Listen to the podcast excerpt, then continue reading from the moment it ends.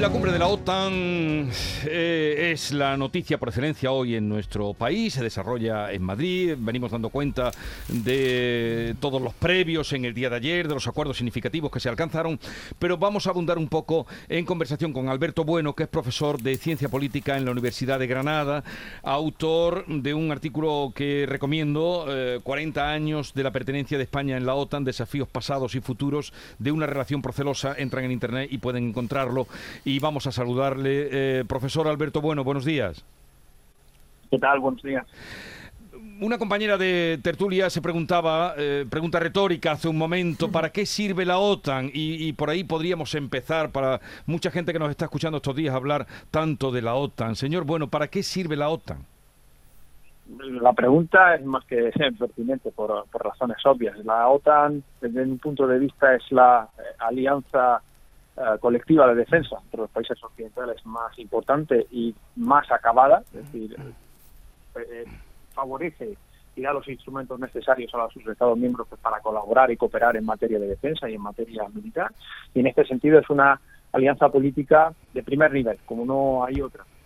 Y esto lleva aparejado una segunda ah, dimensión muy fundamental, relevante, que es muchas veces no sale demasiado ¿no? entre la opinión pública, no se comenta, pero que reside ahí también su, su valía. Es el instrumento para la cooperación militar en sentido más estricto, más cercana a las Fuerzas Armadas de primer nivel, lo que permite que las Fuerzas Armadas de los países occidentales, y donde además hay, están implicados otros países, eh, más allá de los miembros de la Unión Europea, como Reino Unido, como por supuesto Estados Unidos, Canadá, etcétera, pues permitan desarrollar una doctrina conjunta, eh, respecto a uso de materiales, a sistemas, a la interoperabilidad entre sus miembros, a participar en maniobras conjuntas y todo esto es un elemento añadido fundamental pues para el trabajo diario y de las misiones de las Fuerzas Armadas. Son estos dos puntos, la dimensión política y la militar, que quizás es sorprendentemente es menos conocida, lo que hace tan relevante a la OTAN. Mm. Bueno, ¿qué va a suponer? Eh, en el día de ayer ya supimos que eh, Turquía levantó el veto y en unos meses ya estarán integrados Finlandia y Suecia eh, cuando sean refrendados en cada uno de los países miembros. ¿Qué va a suponer la entrada de dos nuevos países en la Alianza Atlántica y uno tan importante como Finlandia, digo, por, por los muchos kilómetros que tiene de frontera con Rusia? Mm, absolutamente. Hay que tener en cuenta, en primer lugar, que no eran dos países neutrales en el sentido estricto. Es cierto que no eran miembros de la Alianza, pero sí son miembros de la Unión Europea, o sea en ese sentido, digamos, su posición política está clara, pero además eran dos países que llevan muchos años colaborando eh, con la Alianza Atlántica y participando y organizando maniobras, etcétera. Es decir, que en este sentido eh, no supone un giro absolutamente copernicano.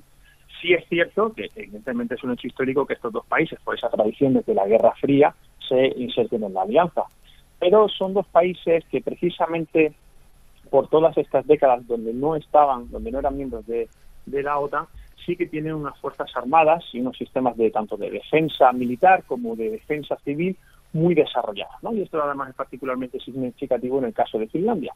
Muchas veces esto nos sorprende, ¿no? Porque tenemos esa imagen de eh, Suecia, Finlandia, pues como Uh, países con un estado del bienestar muy desarrollado, de gran gasto social, etcétera, lo cual es cierto, y muchas veces establecemos esa suerte de dicotomía, ¿no? Si hay gasto social, no hay gasto militar, eh, o el gasto militar impide el gasto social. En el caso de estos países no era así. Eh, son dos fuerzas armadas muy preparadas con sistemas de armas, eh, plataformas, lo que llamamos tanques, cazas de combate, todo esto muy, muy avanzados, y además, pues como digo, con una estructura de defensa civil, de protección de la, de la población, en el caso de Finlandia, pues una gran reserva eh, amplísima de varios cientos de miles de, personas. En este sentido, pues van a ser, entiendo yo, una contribución militar muy significativa para la OTAN y además va a suponer pues que la alianza y sus socios pues también miren aún más hacia el este y hacia el norte, ¿no? Eh, evidentemente, pues va a haber un mayor peso de este área dentro de, la alianza. La frontera entre Finlandia y Rusia siempre estuvo ahí, Finlandia siempre se preparó para ello y bueno, a consecuencia directa de la, de la guerra en Ucrania, pues eh, va a ser una frontera más sólida aún si cabe, ¿no? En este, en este sentido. Eh, eh, profesor, pero la OTAN se expande, usted nos lo ha contado y es la noticia del día, ¿qué hará Rusia? Bueno, yo creo que, y, aquí tomo un poco las palabras de hace unas semanas del ministro de Asuntos Exteriores eh, eh, ruso, yo creo que lo, lo, dan por descontado. Eh, y creo que, bueno, encaja con esta tradición de estas últimas décadas o dos décadas, donde Suecia y Finlandia ya han sido actores que han estado, dos países que han estado trabajando junto con los países occidentales de la alianza. Yo creo que en este sentido Rusia descuenta que esto que esto ocurra. Y eh, intuyo que bueno que no habrá ninguna reacción inmediata no si es cierto que no hay que ser tampoco ingenuos pues bueno que esto generará o genera no pues bueno una situación de fricción de tensión y en ese sentido también la alianza deberá calibrar no eh, un poco bueno pues cuál es la implicación en, en, la zona. Ya hay comunicados desde hace semanas desde hace de los últimos meses cuando se hablaba de esta posibilidad acordado por, por, Finlandia, por Suecia, por la propia alianza, pues a lo mejor eh, se decide no establecer allí pues, bases de la OTAN o, desplegar eh, directamente, al menos en un inicio, en militares de los países miembros. Recordemos que no es la OTAN como tal quien despliega, sino que son sus estados, ¿no? Quien despliegan sus tropas, eh, etcétera. Eh, el acuerdo mm, alcanzado ayer eh, con relación a España, eh, ¿qué valoración hace de esos dos buques destructores que van a venir a la base naval de Rota?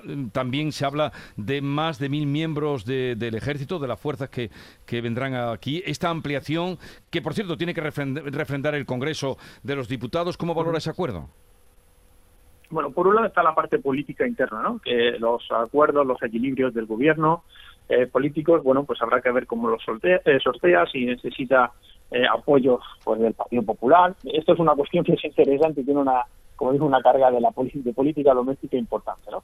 Eh, en el plano internacional, más de política de lo que estamos hablando, seamos claros, si uno quiere influir en la agenda internacional, uno tiene que aportar y que ser socio pues, relevante y que contribuya a las capacidades. En este sentido, creo que estos movimientos pues son, eh, son positivos. Tener una buena relación con Estados Unidos es eh, igualmente eh, positivo y además creo que no va en detrimento en ningún caso de, la soberanía de la decisión de España al respecto.